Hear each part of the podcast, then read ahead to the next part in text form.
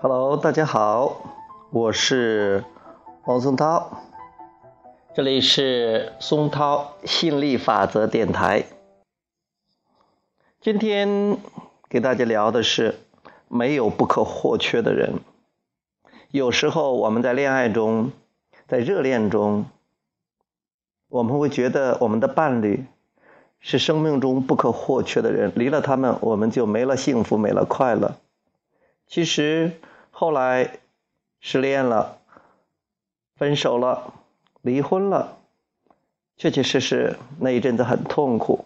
但是过了几年的话，觉得是哦，突然想起来还有这么一个人存在，哇，有时候感觉还挺欣赏的，挺感谢的。呃，对方让自己的生活丰富了很多，觉得很棒。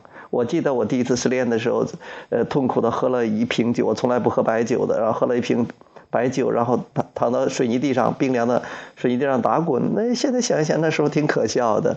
现在才不会了，现在要走走，要来来，反而日子过得非常的惬意。虽然说经历很多，慢慢就知道了，没有不可或缺或缺的人物。嗯。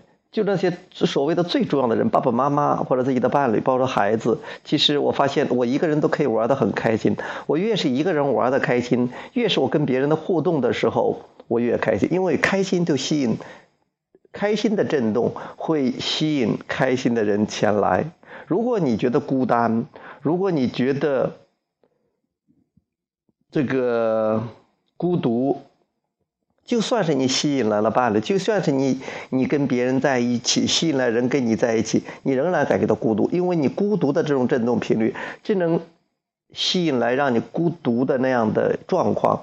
不管是有人是一个人或者别的人，你同样感到孤独。有时候你在很喧闹的场合，或者是呃百人、千人、万人的那些大聚会中，你依然会感觉到孤独。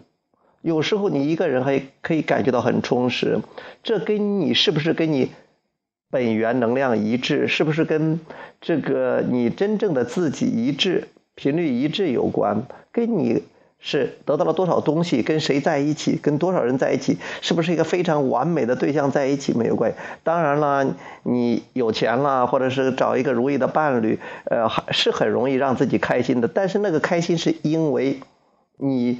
那种期待，那种跟本源一致的感觉。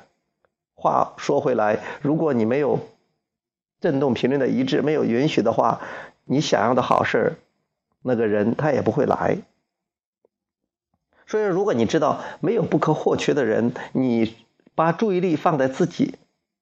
自己身上，然后由内而外，先把自己搞定了，先把自己感觉好起来，然后宇宙心理法则自然会匹配所有让你感觉很好的人事物。不要再替别人担心，不再不要再去呃，非得在一棵树上吊死。这样的话，你真你才可以真正的轻松起来啊，过上。自己想要的那种生活。OK，今天就讲到这里啊，我们下次接着再聊，拜拜。